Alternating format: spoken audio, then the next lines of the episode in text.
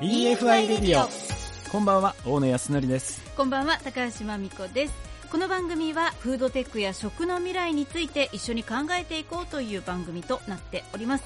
さて今週のゲストの方は？はい今週のゲストは、はい。株式会社北風鮮魚代表取締役社長の小池智則さんにお越しいただいております、はいこの後登場お楽しみに。EFI レディオでは改めましてご紹介させていただきます。今夜のゲスト株式会社北風鮮魚代表取締役社長でいらっしゃいます小池智則さんです。よろしくお願いしよます。ろしくお願いします。こちらの北風鮮魚は愛媛県の中で水産加工ですかね。水産食品の加工の製造販売をされている会社さん、そうです。どういった商品を今取り扱えてるんですか？で一番、まず魚種で言うと、まあ、マダイを中心としたタイ魚。それから、今、特に力を入れているのがハモ。で、あとは、えっ、と、瀬戸内海のマダコ。これが大きく産魚種。で、あとは加工としては、別として焼き魚であったりとか。これはスーパーさんと一緒になってやってますけども、そういうものを作ってる会社になりますね。でそこでこう、まあ、取られたものはどういったところに今販路展開されているんですか？えっ、と、一つはスーパーマーケットの魚売り場。それからデリカさん、惣菜の方ですね。んで、あとは外食。これは回転寿司のようなところもありますし、ファミレスのようなところもありますしと。っていうところに販路を持ってて、あとは今これから先力入れたいのは、やっぱ直接の EC の市場。で、まあそれはもう夢ですけども、できたら、やっぱ海外っていうのもないわけではないです。じゃあもうあれですね。我々多分相当お世話になってる。相当食べてると思いねます、回転寿司とデリカ、うん。だから直接ではなくて、まあ言葉で言えば間接的に。食べたら原料は、実はうちのもんだったっていうことはあると思います。そんな中こう最近では何か新しい未利用魚っていうんですかね、ここのあたりも力を入れられてるというふうにお聞きしたんですけど具体的にはどういう取り組みをされてるんですか？あの、まだ今年から徐々に始めてる。まあ、一つはエイとサメ。えサメ？あの、エイはエイヒレを皆さんがご存知かもしれないけども、あーはいはいはいそれ以外で多分エイっていうのは一部は食べられるでしょうけど、ほとんど流通はないと思います。サメに関しては多分ね、まあ、愛媛県では宇和島。で、湯引きが一部あります。えー、え宇和島では普通に売ってる？普通ありますね。へえで、あとは湯引きを食べる場所は、えっ、と、和歌山県。うんで、あと東北の方が、これは大きなサメですけども、モウカザメというサメで煮魚はありますけども、全国流通をしているものではないですね。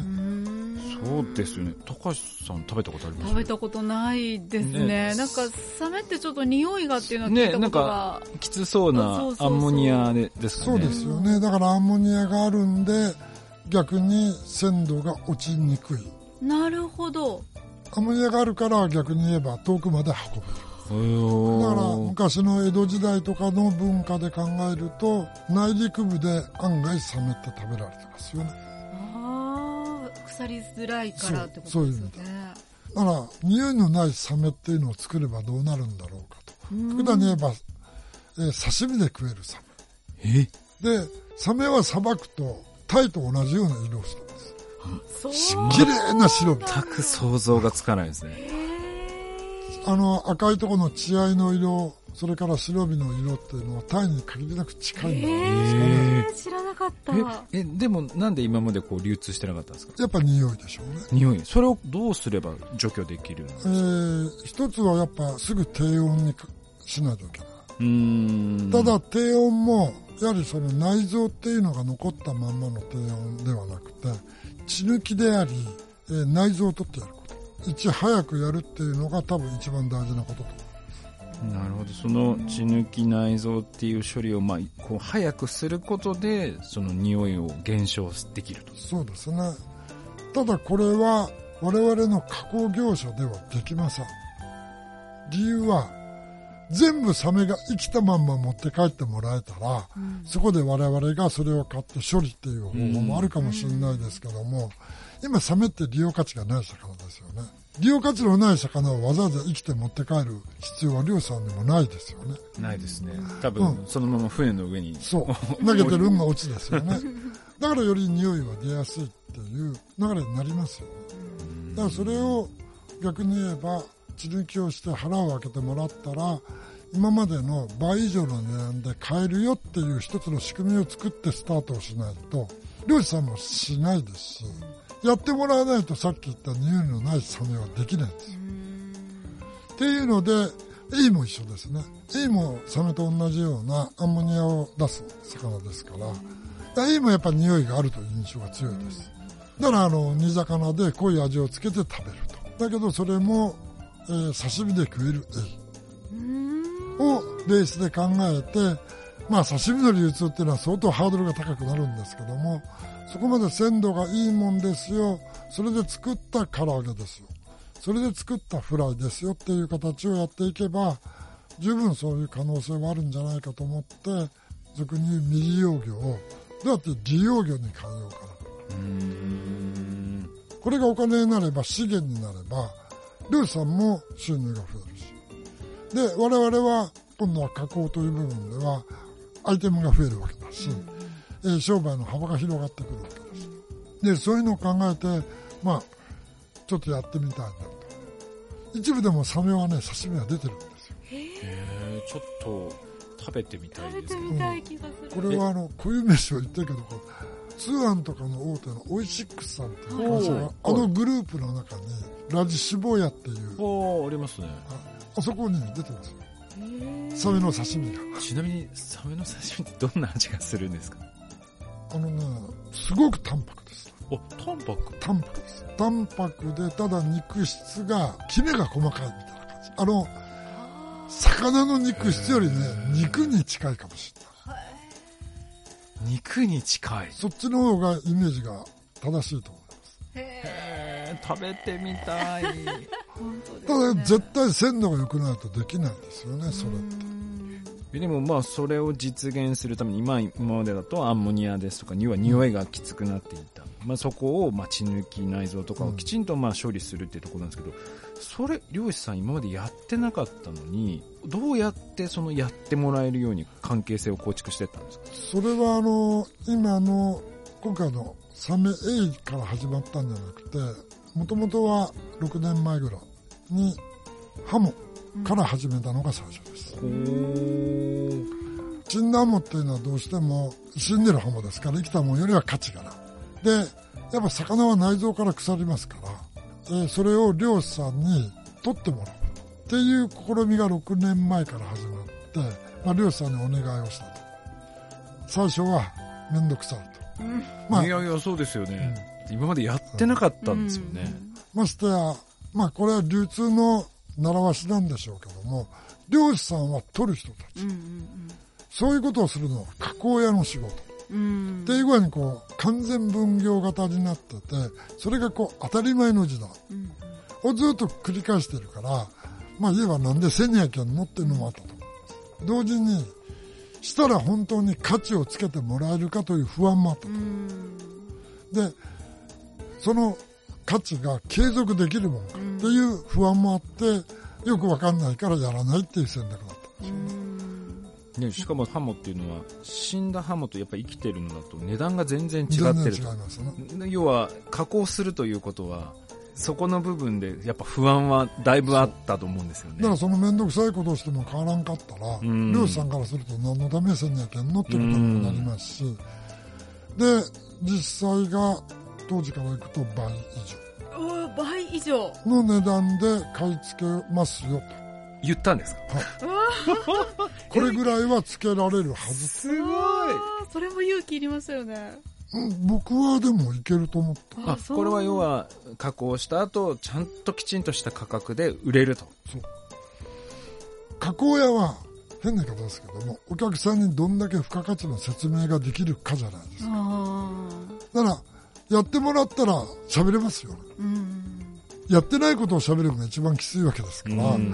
本当に漁師さんとそういうことができて、それをお客さんに説明ができて、何件ものお客さんが実際見に来てますけども、だから見に来たら本当漁師さんがやってるわけですよね。で、その姿を見たら、あ、本当にこういう仕組みがあるんだと思えば、お客さんもそれをさらに消費者に訴えれば、今までよりもいいものとして売れるわけじゃないですか。で、その、これが例えば、とんでもない量があるものをやるんなら難しいけども、一漁港で上がってくる、まあそれでもね、50トンとかっていう数字にはなるんですけども、あ、それなら売り切れるだろうなと。ただ言った限りは買い続けないと、やっぱ今後は信用されない会社、人間になっちゃうし。だからもうそれはもう半分意地でも買い付けない。すごいそのこう実際に私たち買う側もこのハモはこういうふうに船の上ですぐ締めて新鮮なまま持ってきましたっていうとすごい納得して買えますよね。違いは食べたらわかるわけじゃないですか。だからあのよくある我々が商談するときに、まあ営業ですからいいこと言いますよね。それは当たり前の話なんですけど。最後はやっぱ食べてうまいかうまくないかですよね。今までのもんとはやっぱ違うねって分かれば、お客さんはもう何も言いません。で、現地に来て、本当に漁師さんがその仕事をしてる姿を見たら、全部バイヤーさんも頭が繋がるわけじゃないですか。だから一例でいくと和歌山県を中心にやってるラヌスーパーがあるんですけども、この話をする前の取引量が、えっと年間2トンぐらい。今7トンぐらいですよ。3 倍で、そこもメイン商品の一つになった。はそういうことをやってるものだから、もう会社として取り組めと。っていうのが出てて、でも実際3倍ですよね。3倍以上が売れるわけですから、スーパーさんも悪くないですよね。売れるっていうことは、納得してる買うお客さんがいるっていうことですよね。だだから僕がいつももう誰も悪いことになってないです。確かに。ね、まさに三方よしのそうです。取り組みですよね。で、それがベースにあったんで、お腹を開けることに対しての苦痛を持ってない人たち。うんうん。で、その意味がわかる人たち。だから、エイとかサメを扱うときに、えーサメの腹をすぐ出しましょう。出してくれとか。エイはこういう処理をしてくれ。エイに至っては、えー漁師さんに刺身で食べたいと。で、漁師さんに食べたことあるって言ったらないと。でも刺身で食うんなら、絶対に血抜きと鮮度がいい状態で処理をせんにはいけんからって言って、で、漁師さんに取れた、作ってみてよって言ったら漁師さんが、ここまでやれば間違いないっていうのが、今、漁師さんにお願いしてる作り方。まあ、こういう会話ができる関係もすごくいいといやー、すごいな、このね、まだ誰もやってなかったことにこうチャレンジされていて、ね、それを 信頼を作ってって実現していった。でもあの、今、もう愛媛県だけの問題ではないんですけど、担い手がやっぱり減少してきている。で、こう、漁師さんがこう減ってきているというような中、我々も含めてなんですけど、どうやってこの課題を解決していけばいいですかね？う。一つはやっぱ安定収入が入るというのは絶対いるでしょうね。みんなが例えば公務員を求める、うん大手を求めるのはそういう理由でしょ。同じじゃないですか。だから漁師さんという仕事は、やっぱ安定収入がある程度は確保できる。で、やっぱ一つは、やっぱ食の担い手ですよね。原料いなくなったら食べ物ないんだもん。で、まあ今もね、世界で起こってますけども、例えば食べ物の輸出を止められたら、日本ないんですよ、食うそうなんですよ。ないんですよ。だから、そういうのを考えていくと、やっぱ一次産業をやってる方ってすごく大事なわけですよね。ですね。だからやっぱそこを、やっぱ今度買い手側も考えていかないと、買い手の利益だけ考えて、まあ世の中でいう、原料が安ければ絶対儲かるわけですよ。加工をやってるのは。うん、それの利益だけではなくて、やっぱ付加価値をどうつけていくのか、でも自分のとこだけでつけられないんだったら、漁師さんにも協力してもらって、付加価値をつけていく。それはやっぱ分配しないとしょうがないわけですよね。で、それは多分、新しいことをやらないと、だから今度そこに大きな投資額がいるって言ったらしないですよね。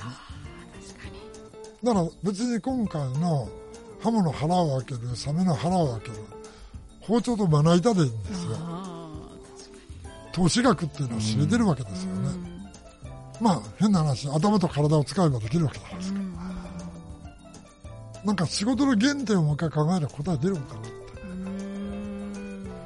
なのでそんな高価な設備投資などしなくてもアイデアと体で付加価値っていうのは上げられるわけだあとは、えーそれをもとに営業に行ってそれに同調してくれたお客さんもいたわけだから、まあみんなが作ったもんじゃないかな。僕はただ起案者みたいなもんですよ。うんこれからますます楽しみですね。ということで、株式会社北風鮮魚代表取締役社長、小池智則さんでした。ありがとうございました。どうもありがとうございました。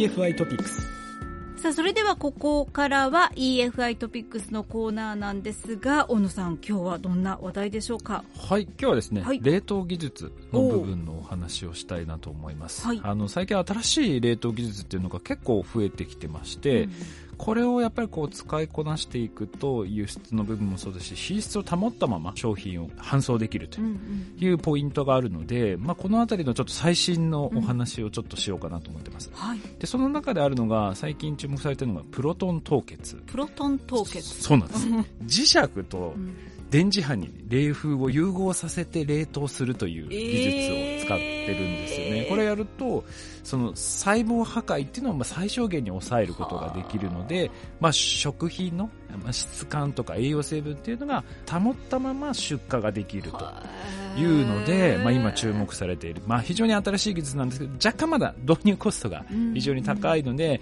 まだまだ一般的ではないんですけれども、まあ、これはあの今後どんどん増えていくっていうことも十分想定されまして他にもやっぱりいろんな冷凍技術いろんな冷凍の商品っていうのもあるので多分その会社その商品に合ったその新しい冷凍技術っていうものがたくさんあると思いますので、ぜひこの辺の部分一度探していただけるとでもしね、わからないということであれば、EFI ですとか、はいあと財団がありますので、うんうんぜひそちらの方にも問い合わせしていただければなと思います。はい、ありがとうございます。ということで、EFI トピックスのコーナーでした。EFI レディオ。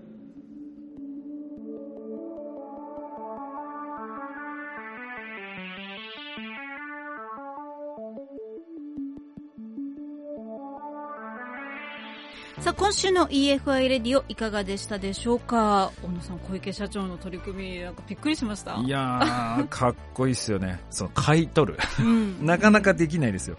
あともう一つすごいこれ皆さんにヒントになるんじゃないかなと思ったのは、高価なその設備っていうものを購入しなくても、工夫そのアイデアですとか、そのま体を使ってできることっていうのはまだまだあるんだなっていう。それをすることで価値っていうのを変えられるんだなっていうのをすごく勉強になりましたそう。ですね。人間関係っていうところですよね。ということで、ぜひ皆さんもこの番組何度も聞いていただけたらと思います。EFI レディオウェブ上でも聞けます。EFI レディオで検索。FM 愛媛の番組ホームページ上で聞けます。また、ポッドキャストも配信中。ぜひ聞いてください。最新回は番組終了後にアップ予定となっております。それでは皆さん、また来週、EFI レディオ、大野康則でした。高橋真美子でした。